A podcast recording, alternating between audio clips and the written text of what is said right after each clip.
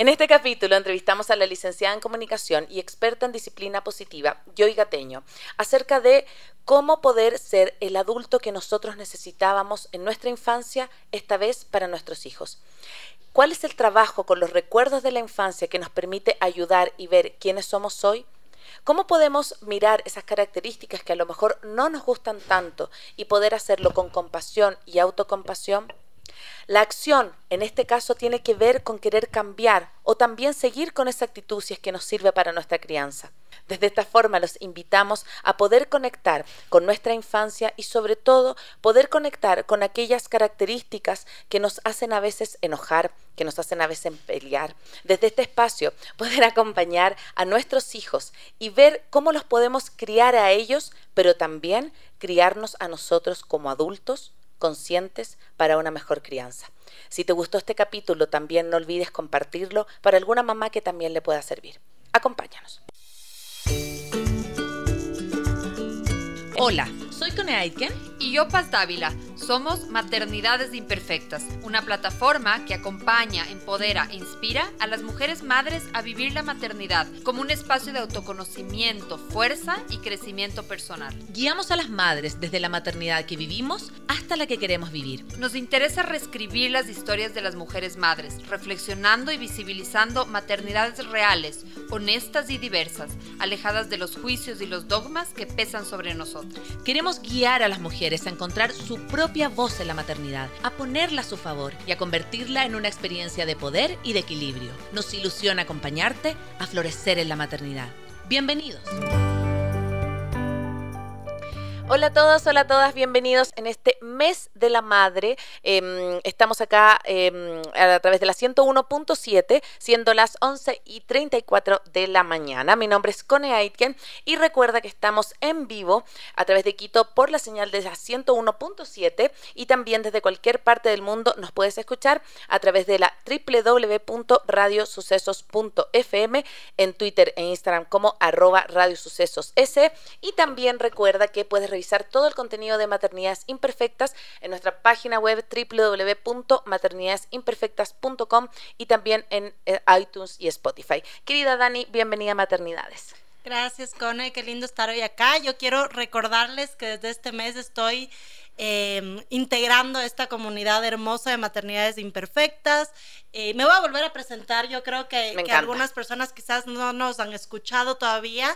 Yo soy Dani Dávila, soy mamá de, de José Emiliano, soy una mujer madre desde hace un año y medio.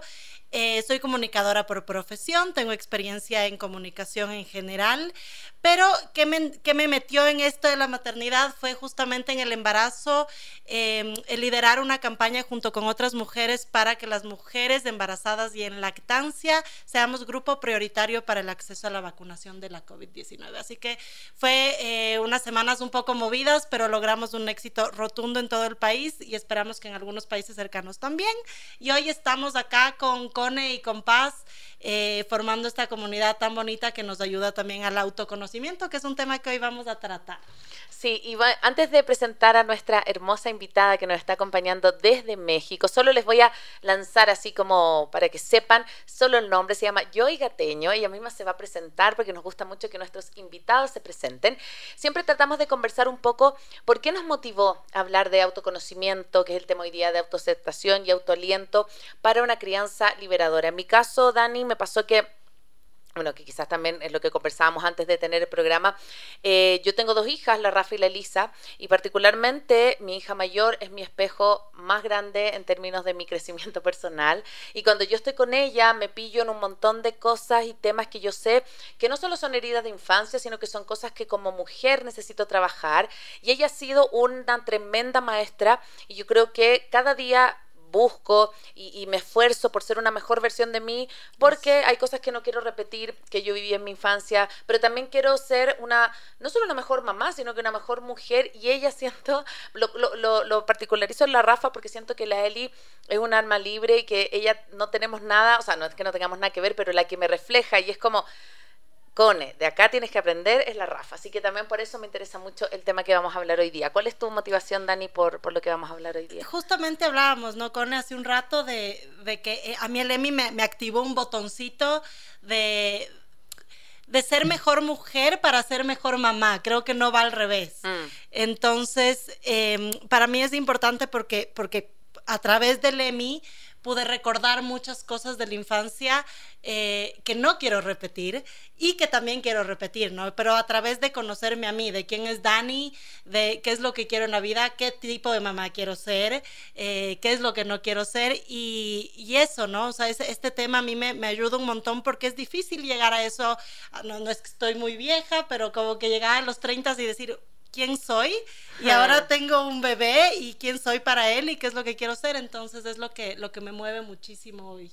Qué lindo. Y ojalá que las personas que nos están escuchando también piensen qué, qué regalo o qué camino también de aceptación y de conocimiento les ha traído la maternidad. Así que sin más preámbulos vamos a presentar a nuestra invitada hermosa que está desde México. Querida Joy Gateño, eh, bienvenida a Maternidades Imperfectas. Preséntate a nuestra comunidad para que te puedan conocer.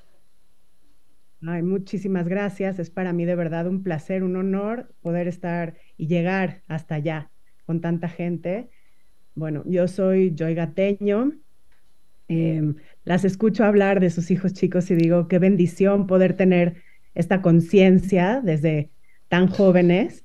Eh, yo les cuento un poco de mí. Tengo tres hijos, hombres, eh, unos gemelos, mellizos, le dicen mejor dicho allá, eh, de 21 años, Gabriel y Mauricio, y uno menor de 18 que se llama Andrés.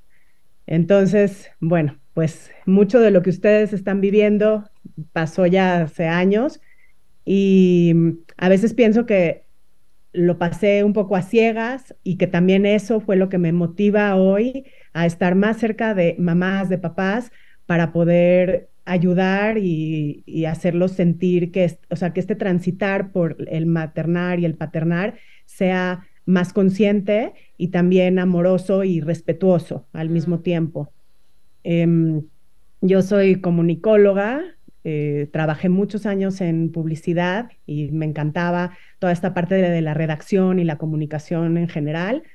Em, y después pues justamente eso sí tuve conciencia y tuve oportunidad cuando me quedé embarazada, me casé, me quedé embarazada y, decidí que pues que mi vida sí se iba a, iba a ser centrada en, en criar a mis hijos, sí quería ser, estar presente.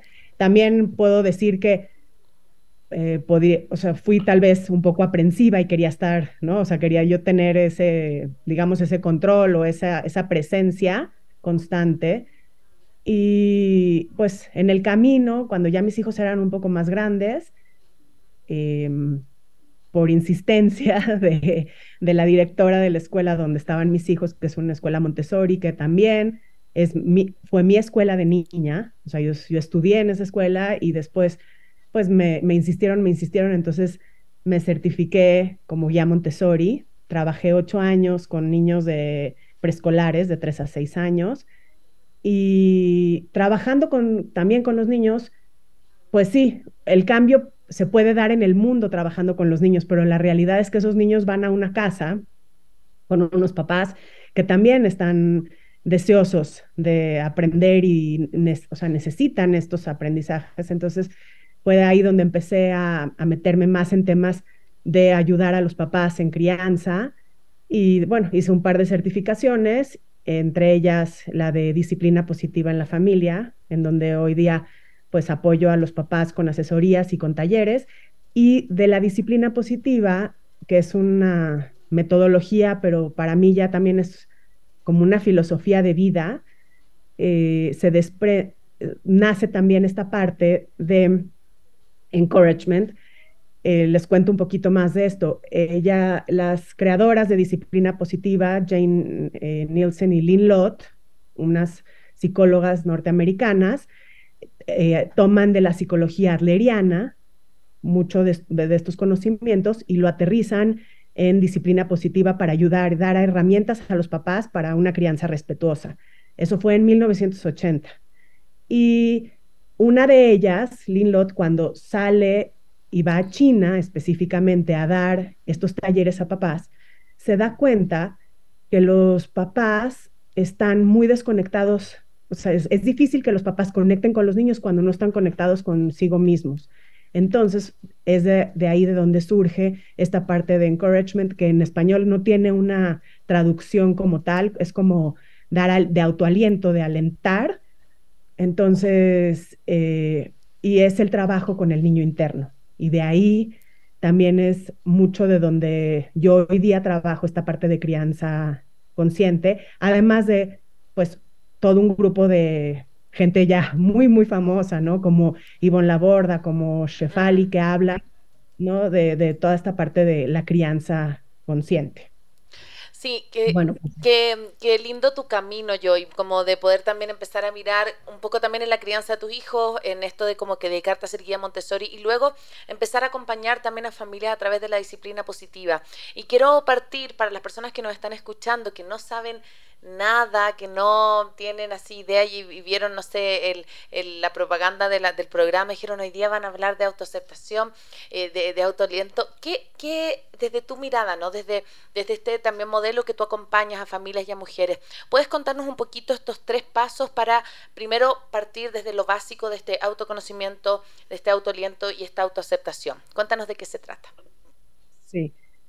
Bueno, es principalmente el trabajo con recuerdos de la infancia, porque tenemos que, saber, como bien describe Ivonne Laborda, la crianza consciente es, estar conscientes justo de nuestra propia historia, de nuestra infancia, del legado parental que tenemos, ¿no? Entonces, el trabajo con estos recuerdos nos ayuda a entender quiénes somos hoy un poquito, sobre todo, porque si ustedes eh, tratan de imaginarse alguna situación que se repite en su vida, se darán cuenta que, que, pues que el sentimiento es el mismo y cuando trabajas esto con recuerdos, puedes entender de dónde viene ese sentimiento y de dónde viene esa reacción, porque muchas veces no entendemos por qué estoy reaccionando de X o Y manera entonces, ahí es en donde empezamos a trabajar a través de los recuerdos con el autoconocimiento, entender. Este, el programa lo que propone son estas tres A's, ¿no? El, autoconocimiento, la aceptación y la acción. ¿Ok? Entonces, cada quien puede decidir eh, si me quedo con el autoconocimiento, ¿no? Ya después acepto esto y después si decido llevar a cabo algún cambio, pero pues es un proceso, es, no, todo el mundo tiene, y, ustedes saben, o sea, cosas, o yo misma, cosas que, que antes me costaban más trabajo conforme voy, ¿no? Procesándolas, hoy día digo, ah, sí puedo cambiar más fácil. Mm. Y esto es justamente para empoderar a la gente con todo, que esta palabra ya está tan trillada, tan usada, pero sí es empoderar para decir, tú puedes cambiar, puedes arreglar las cosas, ¿no? Y, también eso, de eso también se trata la crianza consciente y la vida en general, en ser conscientes de que nada está escrito en piedra. Y, yo sí puedo ser una persona diferente y puedo ser una mamá diferente y puedo eh, o pedir ayuda si la necesito cuando no, cuando siento que no estoy cumpliendo o que no tengo las herramientas necesarias para cumplir con lo que mis hijos están necesitando en cierto momento, ¿no? Es eso también parte de ser conscientes.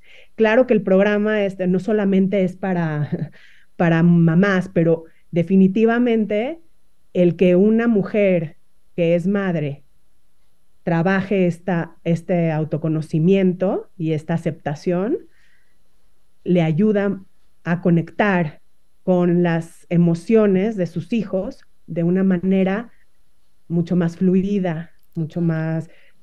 Yo me acuerdo, yo tenía una amiga de joven, cuando, éramos, cuando los niños estaban chiquitos, que podía manejar muy, muy bien los berrinches de sus hijos, los podía, los toleraba muy bien y yo no entendía cómo hacía. Con envidia, claro. claro, Y bueno, ahora pienso, claro que ella lo hacía de forma intuitiva, que mucha gente lo tiene, pero el que no lo tiene, esta, esta intuición, puede a, través de entender y de recordar, ¿no? Cómo me sentía yo cuando era una niña mm. y, sentía que no me comprendían, qué hubiera querido del adulto junto a mí, ¿no? Entonces, eh, ahí están muchas respuestas en nuestros recuerdos. Sí, sí, sabes que, justamente creo que eso iba eh, la segunda pregunta que yo te tenía, porque era, es, tan importante estos como tres etapas, ¿no? Porque está súper bien el autoconocernos, eh, pero llega un punto en el que, ok, me, me conozco lo suficiente, sé por qué reacciono, reacciono de distintas formas, sobre todo hablando de la crianza, eh, pero también está el no quedarme ahí que, es lo interesante y yo creo que es lo más valiente que hacemos cuando decimos, ok, yo reacciono así, yo sé que, por ejemplo, me irrita, eh, hablábamos hace un rato igual con la Cone, a veces me irrita que el José mm. Emiliano llore y no sé cómo reaccionar, porque, porque además que también está como muy juzgado esto, ¿no? Está muy juzgado el que, ¿cómo te va a irritar que tu hijo llore? Tú tienes que, que ser la madre que, que está ahí y le, y le aguanta y le sostiene y no pasa eso en la realidad. O sea, hay días que uno quiere también explotar y decir como ya basta.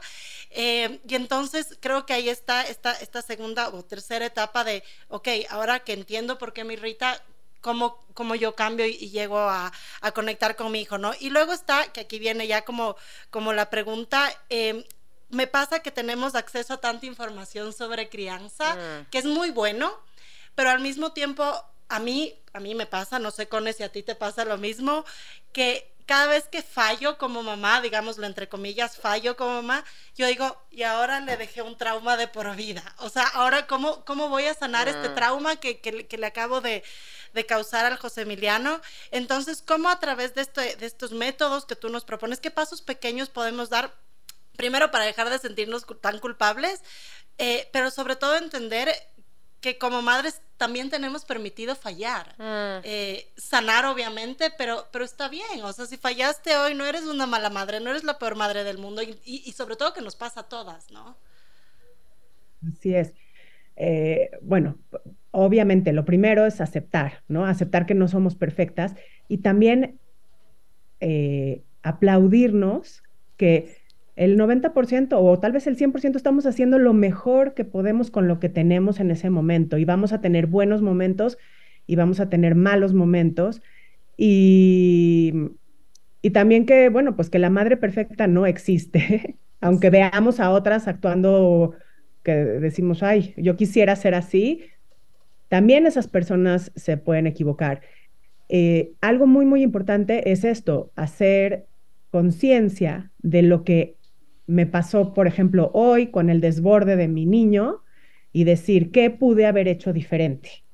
Claro. Entonces, en ese momento, cuando ya tengo esa conciencia, yo siempre les recomiendo a las mamás con las que trabajo que apunten, apunten sus ideas o apunten lo que sí les funcionó. También es válido pensar todos los días que hoy que sí me sirvió, que hice bien y mm. tenerlo consciente igualmente. Más bien enfocarme en lo que sí estoy haciendo bien y en lo que no estoy haciendo bien, bueno, ¿qué soluciones tengo para mañana? Porque mañana se me va a presentar una situación, si no es idéntica, muy similar. Mañana también mi hijo no se va a querer ir del cumpleaños o, no se va a querer poner el suéter a la hora de que esté lloviendo. Por, por va a volver a pasar. Entonces, ¿qué voy a hacer? Pero saber desde ahorita, es difícil, no digo, ya estamos cansadas, llega el momento de la noche, ya no quieres hacer este trabajo, pero si te das esa oportunidad de cinco minutos en el día, de verdad, eh, hacer esta conciencia y anotarlo, ¿sí? porque yo sí pienso que escribir ayuda mucho y para tenerlo consciente, tenerlo presente. ¿no? Y como dije, también reconocernos lo que estoy haciendo bien, ¿no? y también buscar ayuda. Dijiste, hay muchísima información, sí. También hay que saber elegir de dónde eh, tomo esa información eh, y, saber si de verdad la estoy entendiendo, porque muchas veces la gente no la, como que no la está digiriendo por completo y, o de repente, no sé, son videos muy cortos en donde no te dan todo un contexto de lo que está pasando.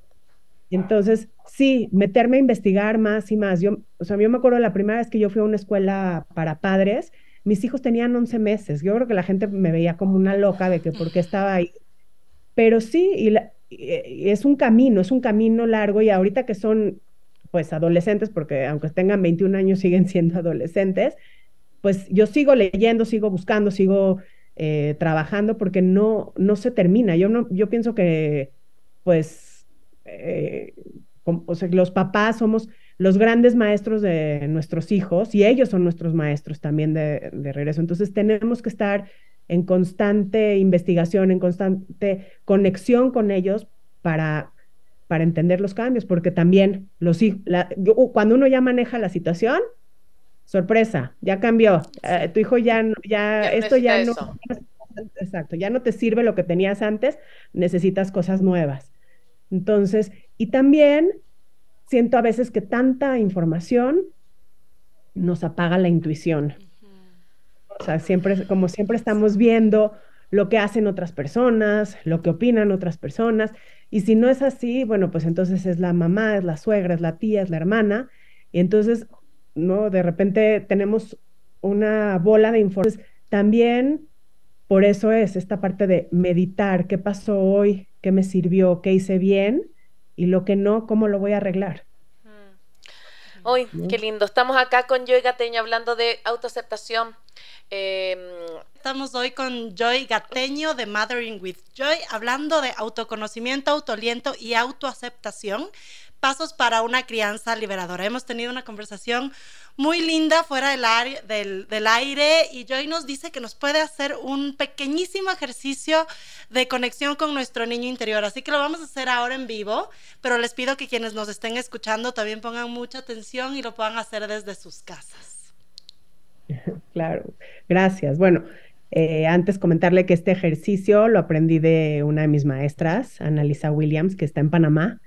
Y bueno, ella fue la que me enseñó este ejercicio y les quiero pedir que piensen en un valor o una característica de ustedes eh, que sea muy, muy importante para ti.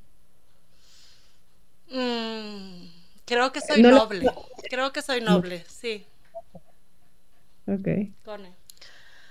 Eh, em, Uy, qué buena pregunta, no me la habría, no me la había pensado.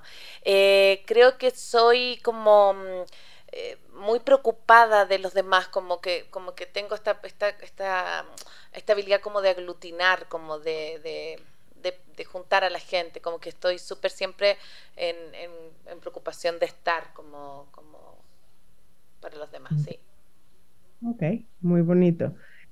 Y bueno, ahora trata de traer a tu, memoria, a la mente, un recuerdo de tu infancia. Cualquiera. Que no tenga relación con esta característica. Cualquiera. No, no importa. Ponlo punto y aparte. Em, Va, te, cuento, a ver. Yo, yo me acuerdo que mis papás son divorciados ahora, pero en ese tiempo vivimos un tiempo en Ambato y tengo como súper marcado que yo tenía una cámara de fotos de Barbie y que nos íbamos a un parque a darle comer a las palomas. Ahora tengo pánico a las palomas, algo pasó ahí, pero, pero íbamos a darle de comer a las palomas y me encantaba ir con la cámara. Eso, eso me acuerdo ahora, habré tenido unos cuatro años quizá. Eh, yo me acordé de los cumpleaños que me hacían cuando yo era chica. Eh, los celebramos siempre con mi hermano. Tengo un hermano de que tengo tres años de diferencia con él. Entonces yo podía invitar, no sé, a 10 amiguitos, mi hermano a 10 amigos y hacíamos una, un solo cumpleaños y eran muy, muy entretenidos, como tengo ese recuerdo de, de, la, de la fiesta, digamos. Perfecto. Y bueno, gracias. Dani se me estaba adelantando un poquito. Ahora sí, ahora conecta tu valor o esta característica importante para ti con ese recuerdo. ¿Cómo podrías conectarlo? Uy, no sé como, como en la inocencia, ¿no? O sea, es eso. Para, mí el ser noble a veces es que yo tengo un carácter súper fuerte y me puedes ver como enojarme con facilidad, pero así se me olvida. Y entonces, claro, es como el ver esa niña que jugaba sin que le importe nada y que estaba como muy, muy en su niñez. Eh, y, y, que sigue siendo eso, ¿no? Como ya sí, me enojé, pero nada, sigamos dando de comer y tomando fotos y pasándola bien. Creo que va un poco por ahí. Eh, sí, yo lo, lo, lo uno súper está súper relacionado, pues como que en mi casa, o sea, siempre como que el, espacio de recibir gente, de estar con gente, era un espacio de mucha alegría. Entonces como que hoy pienso que eso se relaciona mucho porque para mí unir a la gente y como que organizar, yo siempre digo, ¿para qué me meto en donde no me... Siempre estoy metida en todas las organizaciones de todas las cosas porque... Eh, tiene que ver con eso, yo creo también, como traer ese espacio también de familia, de, de amigos, de, de, de jugar, de pasarlo bien a mi, a mi presente hoy. Qué bonito. Bueno, pues eso es. Así es como toda nuestra infancia se conecta con quienes somos, con quien, con cómo sentimos, de cómo percibimos el mundo. Y lo bonito de todo esto es que al trabajar con estos recuerdos, con, también con los que son incómodos, recuerdos incómodos, difíciles o tristes, también eh, entendemos quiénes somos hoy y podemos tomar esta decisión de hacer cambios en nuestra vida, ¿no? A partir de esos recuerdos. Y en tu experiencia, qué lindo, qué lindo ejercicio que nos trajiste yo, y como en tu experiencia, cuando traes esto, estas como maneras de mirarse, o sea, fue bonito porque para las personas que nos están escuchando, efectivamente no lo preparamos, no teníamos idea que nos iba a preguntarle yo y por eso nos demoramos un rato em, en traer ese recuerdo, esa característica. ¿Cuál es tu experiencia cuando las mamás particularmente se comienzan a mirar desde estas mismas heridas, como de este mismo, eh, de estos mismos como conflictos. O sea, por ejemplo, te pongo, te pongo un ejemplo súper concreto, cuando yo estoy pasando por una etapa media peleadora con mi hija chica, ¿sí? Estamos como, yo digo, estamos súper chispitas las dos. Entonces, hay momentos en que ella me dice como, no, déjame aquí, no pasa nada, yo me quedo acá. Yo digo, ay, yo hacía lo mismo, o sea, ni siquiera tengo que o sea, solo la veo y digo, es que soy yo. O sea, ni siquiera en mi infancia. Ahora yo también hago eso como, no, tranquila, súper víctima. Entonces, desde tu experiencia, ¿cómo es el camino de empezar a mirarse?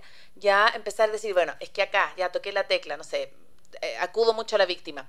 Y cuando lo ves reflejado en tu hijo, ¿cómo sanar? ¿Cómo hacer este, este proceso que tú acompañas como de, ya, yo puedo reparar esto, no, me puedo, no necesariamente me tengo que quedar, ya soy víctima y se acabó, sino que, ¿cómo lo, lo, trabajo a partir de eso?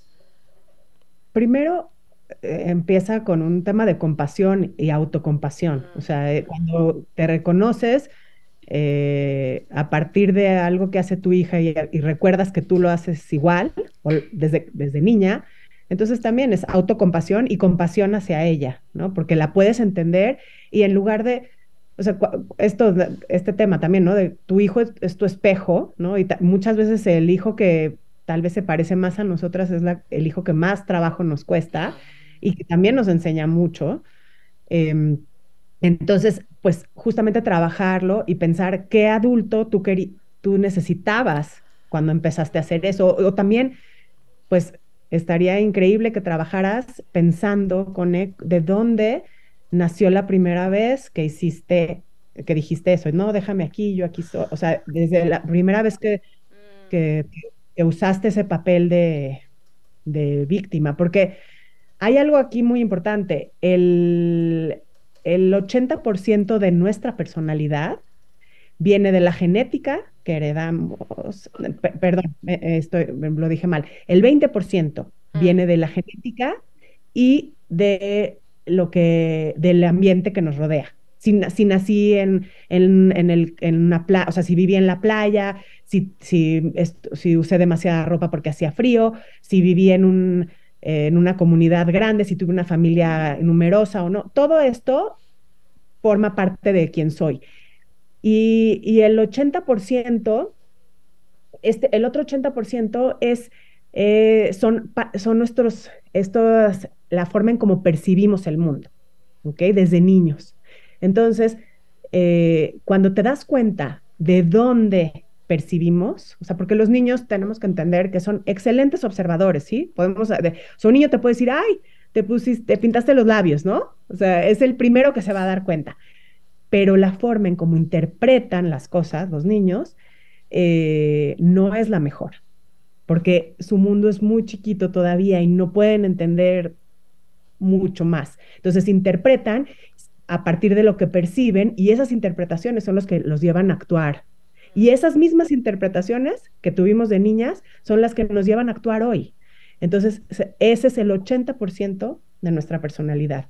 Entonces, si yo cambio la forma en cómo percibí esa vez, que fue la primera vez que yo recuerdo que me sentí víctima, en tu caso, por ejemplo, o que me puse en plan de víctima, y entiendo de dónde viene, y ahí es en donde viene esta parte de autoconocimiento, de aceptar, y sí, hice, o sea, era lo que tenía en ese momento, ¿sí? Y la acción, ahí es en donde viene, decido, ah, sí me, sí quiero cambiar esta actitud, porque ya me doy cuenta que no me sirve, o también puedo decidir, sí me sirve, porque me ayuda tal vez a tomar distancia, para enfriarme y para, no sé, pensar las cosas mejor, o no, o tal vez sí quiero pedir ayuda, sí quiero que la gente se quede cerca y nada más lo estoy haciendo porque así aprendí de alguien más en la situación en la que viví. Es, es esto, para esto sirve, y bueno, obviamente en el momento que yo, mamá, me doy cuenta que mi hijo está haciendo lo mismo, me pongo a pensar, uy, a mí esto ya no, o sea, ya no me sirve o sí, o sí me sirve, quiero que mi hijo lo siga haciendo, ¿qué puedo hacer yo para ayudarlo a que ya no lo haga? Claro, claro. Y ahí, y ahí yo creo que también es marcar un poco límites eh, y, y, claro, mucho se basa esto de sobre todo de lo que tú hablas es mucho la crianza en libertad, ¿no? Darle esta libertad al, al, a nuestros hijos, pero al mismo tiempo, eh, y, y, yo creo que a muchas nos pasan que sabemos que tenemos que poner límites. Una crianza en libertad no es una crianza que, que sea una crianza sin límites. Y también el tema de las rutinas que son importantes sobre todo en la primera infancia, ¿cómo podemos o sea, como entender cuál es la delgada línea entre criar en libertad y también tener límites, ¿no? Porque a veces nos volvemos, yo creo que precisamente con mucho esto de, de, tener tanta información que creemos que una crianza respetuosa, una crianza positiva es la que todo es, sí, mi amor, haz, todo lo que tú quieras, porque es que si te digo que no te voy a traumar, si es que no te doy el helado que quieres ahorita es del berrinche, yo no quiero verte llorar, entonces, ¿cómo puedo yo determinar eh, qué límites son necesarios sin que interfiera con una crianza positiva en libertad? Bueno, mira, te, respondo con uno de los pilares de la disciplina positiva, que es amabilidad y firmeza, al, a la vez. Ser amable y firme. Es, es difícil, no, no es un punto fácil de alcanzar, porque eh, por eso mismo, porque la gente suele caer en la parte de la amabilidad por miedo a poner límites, y, o por otro lado, hay gente que por miedo a perder el control, es demasiado firme. ¿no? Ambos casos, o sea, sabemos también, ¿no? De, de hace años, ¿no? La, la crianza venía, eh, muchos de nosotros, más, más bien de como de mi generación o más atrás, tenían esta crianza más restrictiva, ¿no? De punitiva, mm. y el péndulo se movió tanto para otro lado que se volvió una crianza permisiva. Uh -huh. Ambos casos, pues, están mal el eh, cómo se hace haciendo conciencia otra vez. Eh, ¿qué, quiero? ¿Qué quiero para mi hijo el día de mañana? ¿Sí? Si quiero que, eh, si, o, si quiero que mi hijo sea una persona responsable, que, que confiable, ¿no? Que, que, que, pueda salir adelante por sí mismo, ¿qué tengo que hacer hoy? Bueno, pues tengo que ayudarlo a que sea independiente. ¿Cómo le voy a ayudar a ser independiente? Dejando de hacer las cosas que él puede hacer por sí mismo. Eh, también, ¿cómo puedo hacer que sea responsable?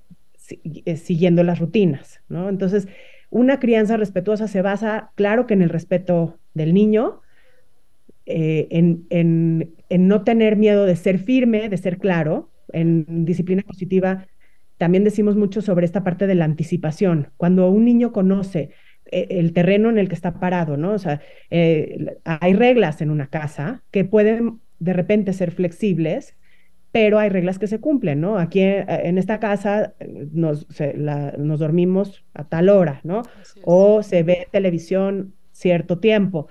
Todo eso es parte de las rutinas, de los límites, del respeto, no solo, como dije, hacia el niño, sino también es hacia el adulto. Tiene que ser, es una crianza respetuosa que va en, en, en las claro. dos direcciones.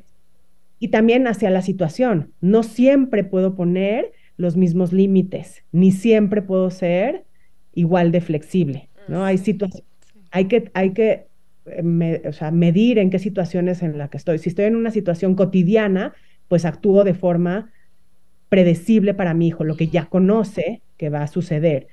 Pero si estoy de vacaciones, a lo mejor, pues no nos vamos a dormir a las 8 de la noche, nos vamos a dormir a las 9. y, que, y, entender que no hay un manual y es justo lo que, lo que hablábamos, ¿no? O sea, nada, también está bueno que le hagamos caso a, nuestra intuición de, mm. de acuerdo al contexto en el que estamos.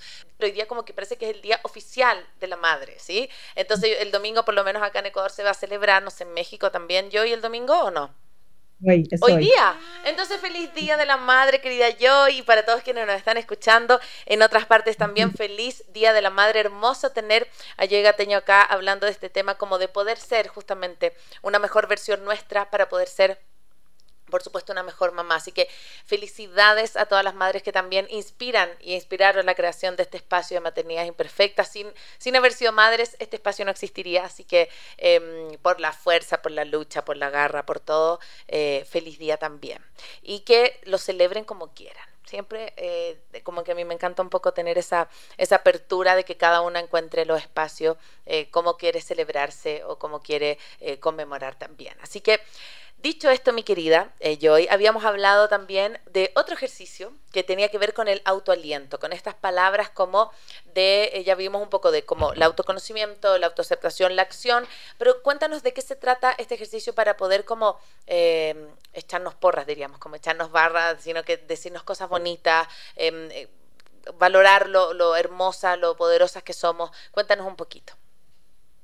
Eh, bueno, lo hacemos y después me gustaría decirles eh, de qué, qué, es autoaliento en general.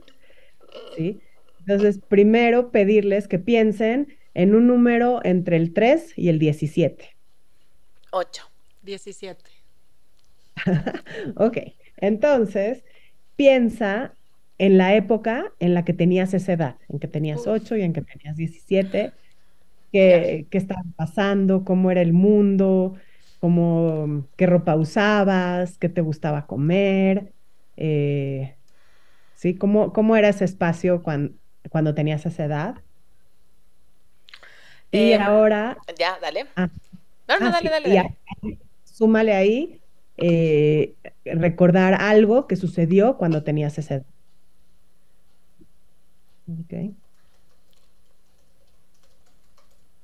¿Y qué estabas, qué estabas pensando, sintiendo y haciendo en ese recuerdo? Si quieren compartir. Mm.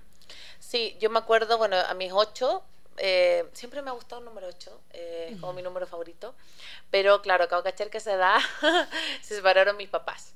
Entonces fue nada súper dura, em, porque yo no sabía mucho, ¿no? No estaba tan con, consciente, yo soy la menor de cuatro hermanos, entonces como que yo siento que mi hermana mayor y me, me, protegían un poco, entonces como que sí, yo sentía que habían peleas y qué sé yo, pero yo me acuerdo que también yo era muy creyente en esa época, iba en un colegio católico y, y mm, eh, rezaba para que no se separaran, como que se lo dejaba un poco como a Dios, digamos, como que no, no había tanta conciencia de lo que estaba pasando y que me gustaba hacer jugar mucho con mis hermanos, eso hacía mucho, jugaba, jugaba un montón, eso era mi, recuerdo. Bueno, yo, yo creo que son edades, qué chistoso. Yo elegí el 17 porque también es uno de mis números favoritos desde el día de mi cumpleaños.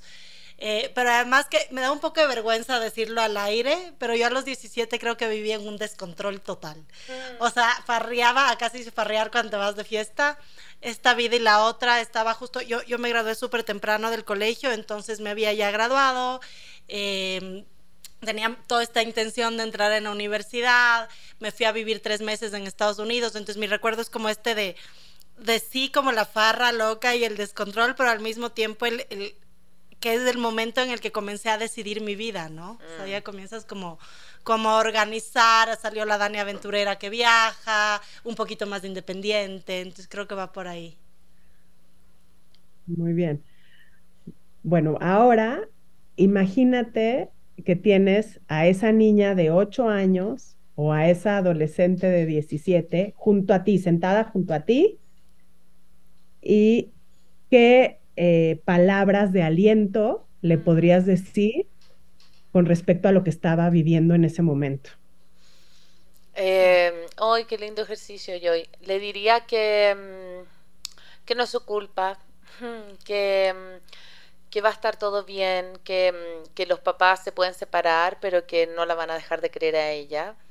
Em, y que, mm, y que ella, ella vale mucho, que, que, es, que es valiente, que es inteligente, que puede.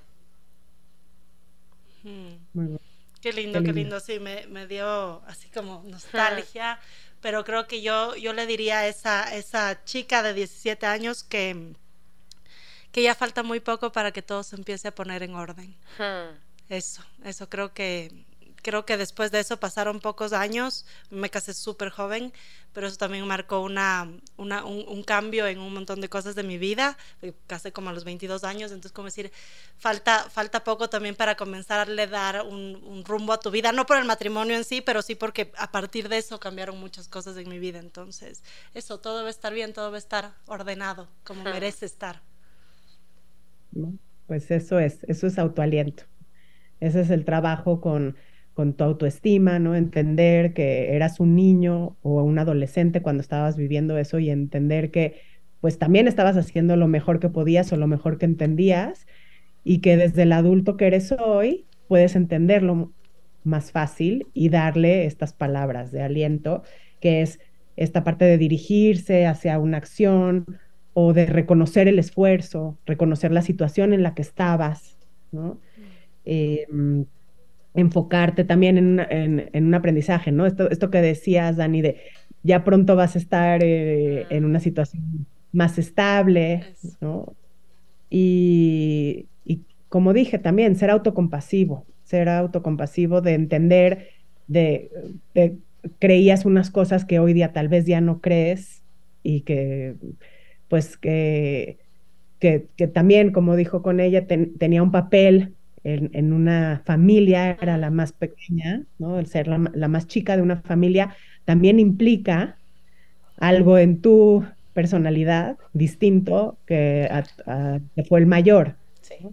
Entonces, eh, eh, todo este trabajo es, es increíble porque es aprender a transitar estas emociones, estos sentimientos, lo que fuimos, sin poner etiquetas, eh, aceptándolas y, y diciendo, pues son parte de mí y lo que me trajo hasta aquí. Mm, qué lindo, qué lindo, sí, o sea, nos, nos trae a la final, ¿no? Hacer, creo que yo, yo imaginaba mi maternidad súper diferente mm. a, cuando, a cuando nació el Emi y, y también el, justo como el sentir, hablabas bastante del adulto que yo necesitaba en ese momento mm. eh, y, y hay veces que me cuesta creo que a muchas mamás nos cuesta ser el adulto que nuestro hijo necesita en ese momento.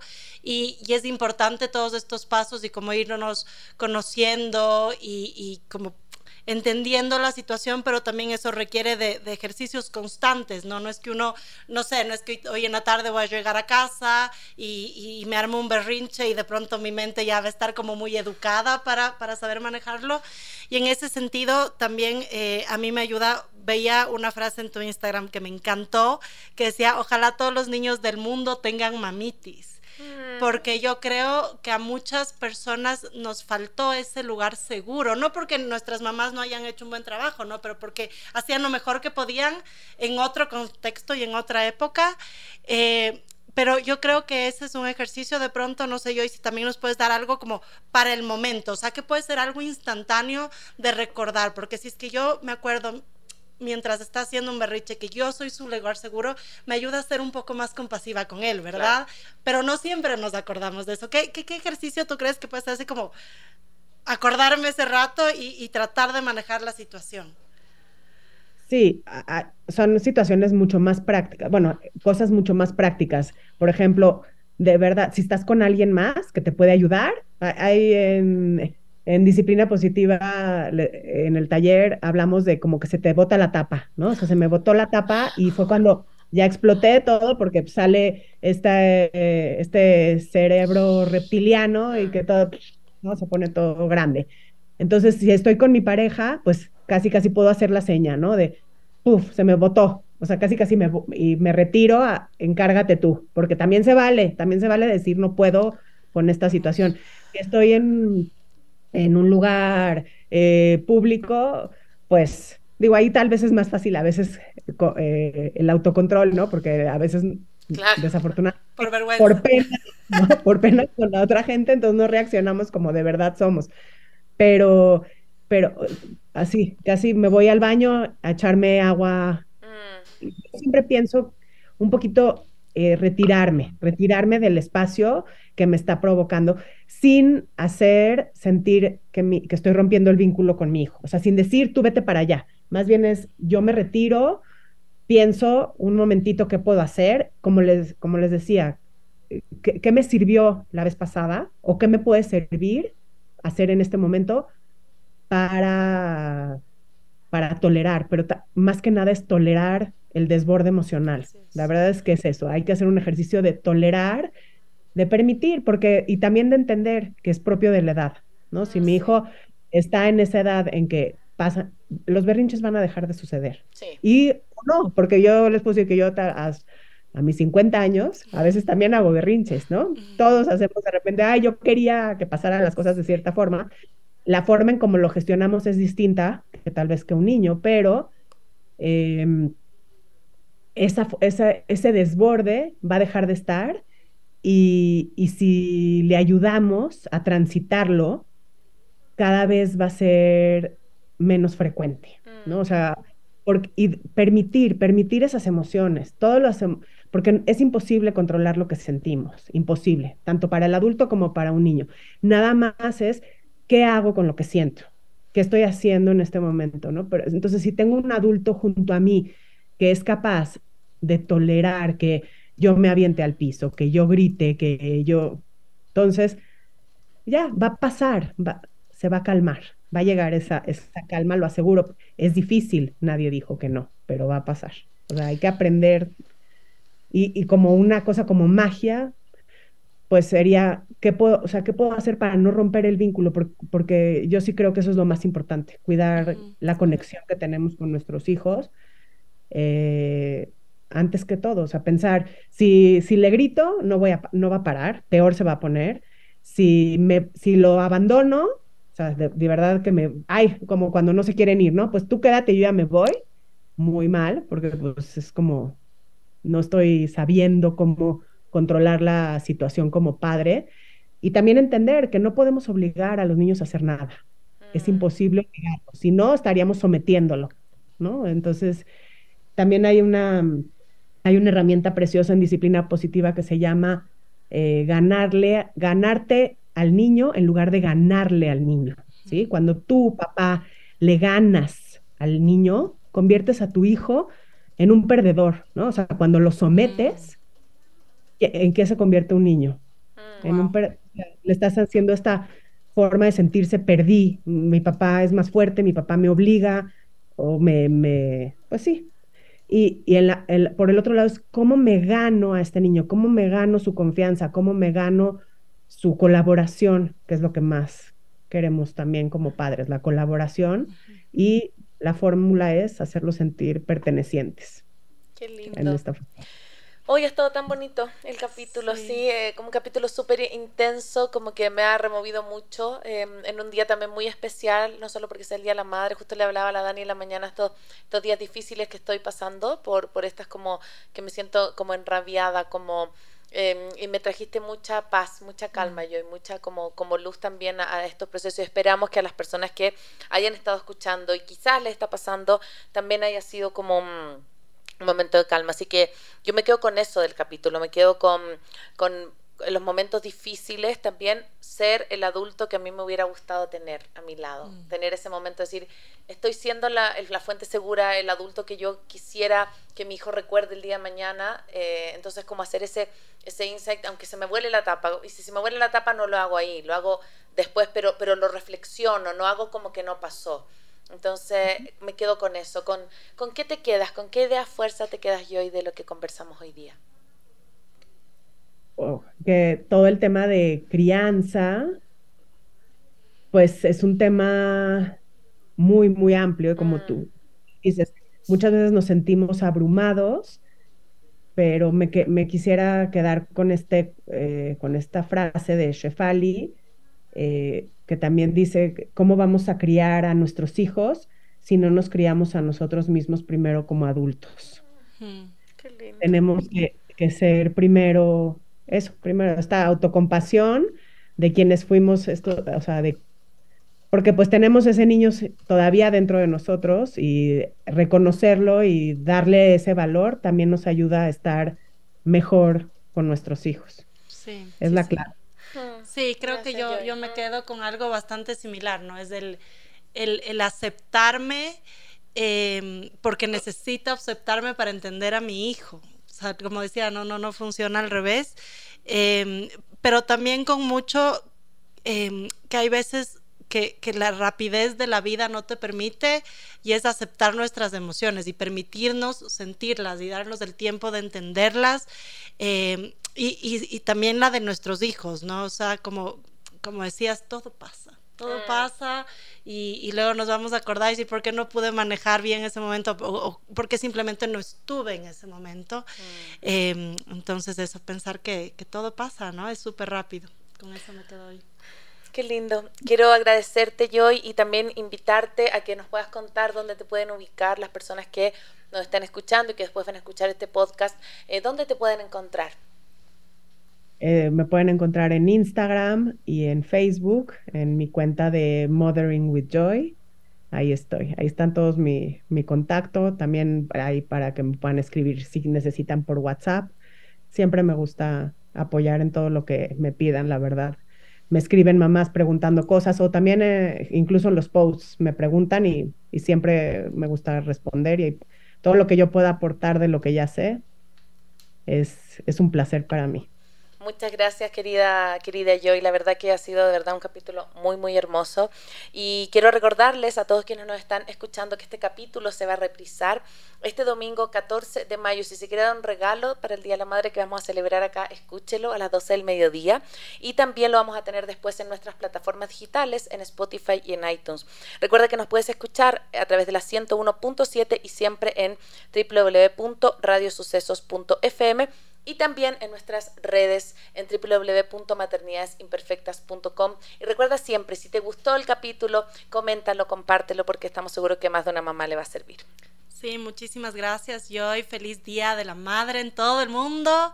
Eh, el domingo, como dices, que se reprisa también. Eh, feliz día a todas esas mamás que que estamos haciendo un mundo mejor. Estoy seguro que estoy segura que esta generación va a cambiar muchas cosas en el mundo. Así que gracias Joy también por por impartir esa enseñanza que, que nos hace tan bien a todas las mamás.